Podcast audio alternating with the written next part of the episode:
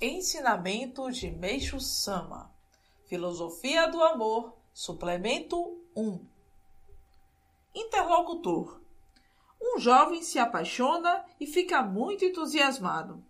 Depois que esse amor esfria, ele se apaixona por outra. Isso constitui um pecado? Meixo Sama Casou-se com o primeiro amor? Interlocutor Não, mas teve relações sexuais. Meixo Sama Então a pessoa divertiu-se isso é pecado, é depravação. Fazer do amor um divertimento é infringir a lei dos céus. Deve se apaixonar para se tornar marido e mulher. Deve concluir o relacionamento tornando-se marido e mulher. O amor, além desse objetivo, constitui pecado. Não há como justificar. Se bem que, hoje em dia, tem-se usado umas justificativas muito hábeis. Interlocutor. Há casos em que, mesmo não casando, apaixona-se por alguém. Meixo Sama. Há muitos. Entretanto, dizer que gosta sem ter intenção de casar não é correto. Na verdade, não é correto apaixonar-se sem intenção de casar. Não é um amor verdadeiro.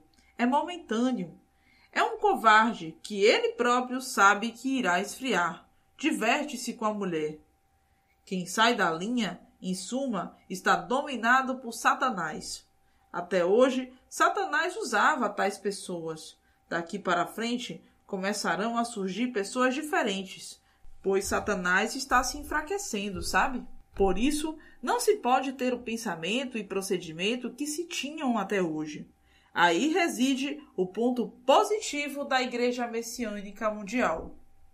Interlocutor. As mulheres poderão ficar tranquilas se arrumarem como marido fiéis da Igreja Messiânica Mundial, não é? Meixo Sama nos tem orientado severamente. Meixo Sama, a coisa não é bem assim.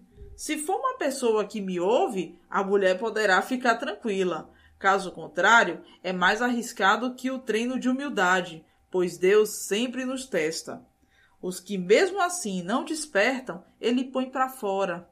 Não é que a própria pessoa desista ou saia por vontade própria. Deus a põe para fora, pois tem livres poderes. Se a pessoa ficar ainda pior, ele põe um ponto final. Por Meixo Sama, em 8 de outubro de 1951, extraído do livro Chave da Difusão.